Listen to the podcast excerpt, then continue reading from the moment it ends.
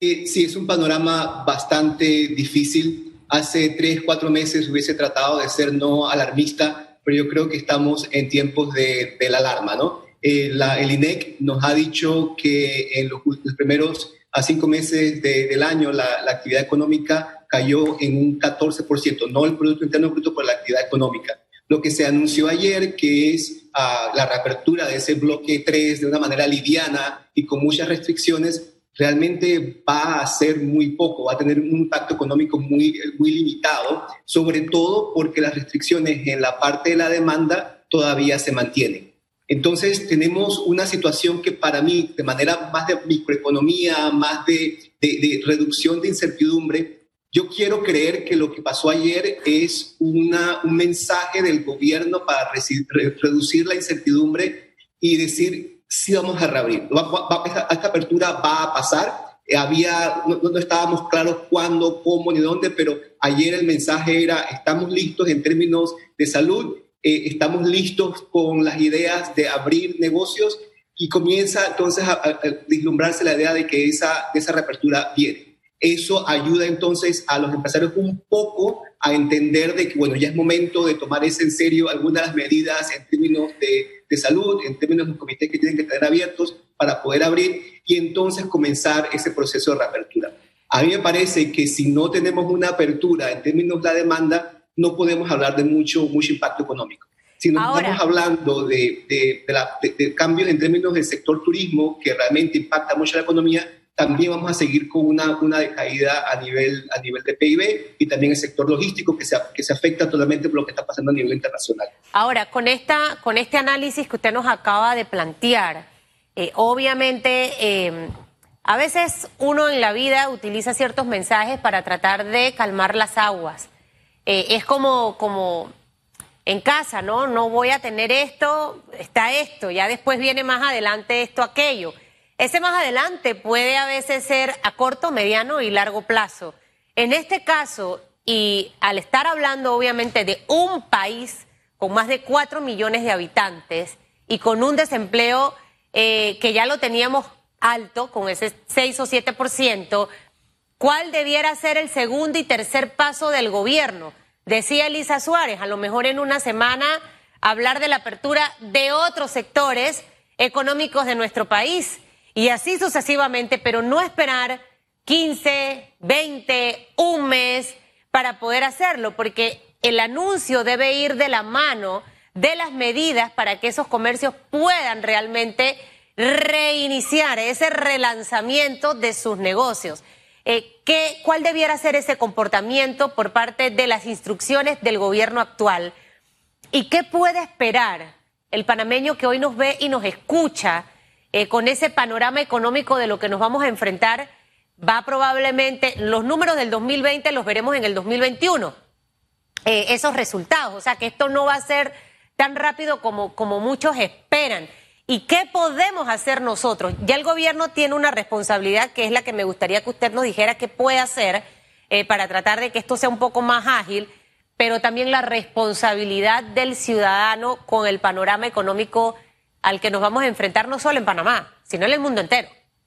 Sí, a mí me gustó mucho lo que empezaba Elisa en su entrevista, de que esto tiene que ser dirigido, tiene que ser, la prioridad tiene que ser la salud y tenemos que tener ese enfoque primero antes que todo. Y creo que la idea de que se está invirtiendo en términos de médicos, en términos hospitales, es lo, lo importante. Si eso se está dando, en términos entonces de reapertura, creo que sí necesitamos esa reapertura escalonada, semanal, puntual, donde podamos medir la efectividad de, estas, esta reapertura y su efecto en la salud ah, de todos los panameños y panameñas. Es importante porque sabemos por experiencias internacionales que estas reaperturas eh, crean entonces brotes nuevos en lugares muy específicos y eso luego vuelve a cerrar la economía. Así que creo que se tiene que tomar con mucha cautela. Al mismo tiempo, Falta entonces la parte de la demanda. Si la demanda está en casa, en teoría, es muy difícil salir porque te puedes arriesgar a que te metan preso, por ejemplo, la demanda no va a salir. Si todavía tenemos incertidumbre si vamos a perder el trabajo o no, yo voy a seguir ahorrando porque no sé qué es lo que va a pasar. Entonces es importantísimo, creo que uno de, los, de las grandes fallas de esta política económica de los últimos cinco meses es que se ha concentrado en el sistema financiero y, y de, de, negocios, que me parece muy bien y es importante, pero nos hemos olvidado de la demanda, de las personas, de los consumidores, de los trabajadores.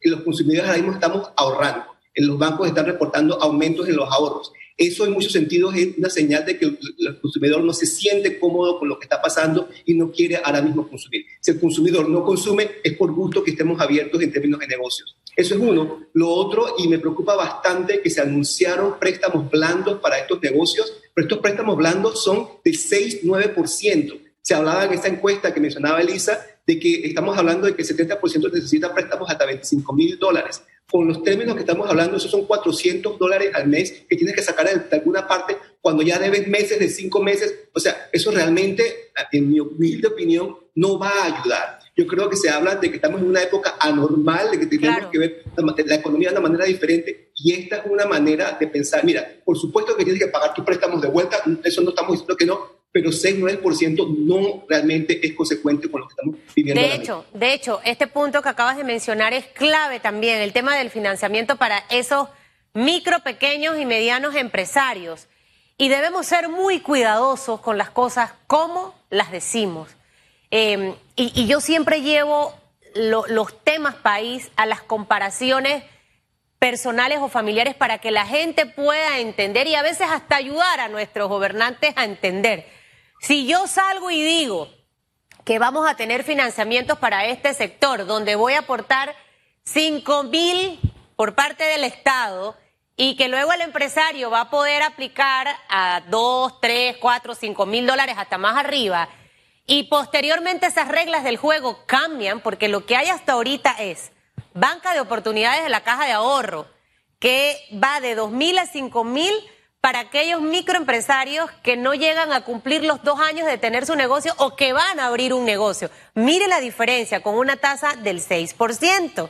Es decir, que usted va a tener que seguir pagando. Probablemente allí, eh, señor Estanciola, eh, adecuar esta norma para que esos préstamos, estoy inventando, se empiecen a pagar, estoy inventando, a partir de enero 2021, para tratar que estos meses el empresario pueda, ¿sabes?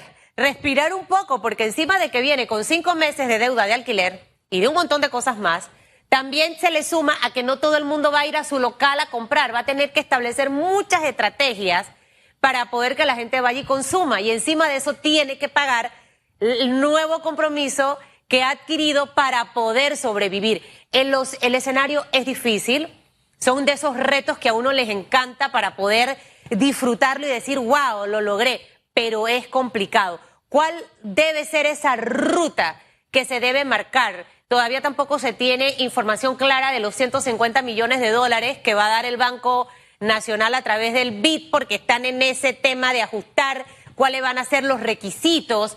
Y obviamente ya se está dando la apertura de varios negocios, pero el empresario no ha tenido flujo de caja. Necesita efectivo para poder regresar, para aplicar los protocolos sanitarios. O sea, son muchas cosas. Yo creo que ya yo estoy experta en el tema, puedo dar eh, eh, charlas al respecto porque nos ha tocado tener que aprender. Y, estoy de acuerdo contigo sobre la idea de que no tenga que pagar de una vez, ¿verdad? Pero yo iría un paso más allá. Yo creo que los intereses que están cobrando, eh, alguien está ganando de, de eso y en este momento no es para hacer ganancias de las necesidades de los microempresarios. Yo creo que estos, estos eh, intereses hay que reducirlos para que estos negocios puedan sobrevivir. Creo que también hay otro tema. Creo que también lo de la deuda a nivel micro, a nivel de familia, a nivel de negocios es una cosa. Lo otro es la deuda a nivel nacional. Estamos en un sistema capitalista y lo que funciona, eh, lo que ayuda un poco a la innovación es adquirir esa deuda. El problema que tenemos en Panamá es que no hay un plan, no hay una idea específica de qué se va a hacer con esa deuda no hay nada por escrito, no tenemos los objetivos, no tenemos las herramientas que se van a utilizar. Entonces, por una parte, sí tenemos que ser muy cuidadosos con aumentar la deuda, sabemos que no, recaudamos suficientes impuestos para pagarla, pero al mismo tiempo, en este momento necesitamos poder apoyar no solo a los empresarios, que es el tema de hoy, pero también a los más de 200 mil hogares en Panamá que ni siquiera pueden pagar su canasta básica luego de recibir los subsidios del gobierno.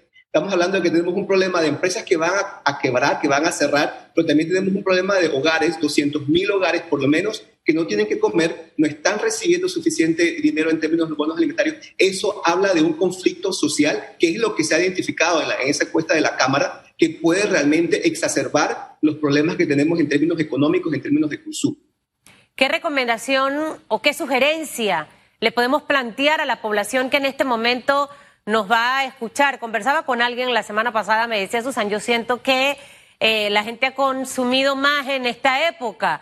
Eh, para mí probablemente eh, esa percepción puede tener algo de realidad, porque en algún momento iba a la farmacia, me acercaba al área donde tienen un, un rack que dice 50% de descuento y ya no había nada. Y yo digo, pero exterminaron todo lo que estaba ahí y habían cosas allí que no eran de primera necesidad. Entonces, obviamente, eh, uno se pregunta, ¿la gente ha consumido o no ha consumido?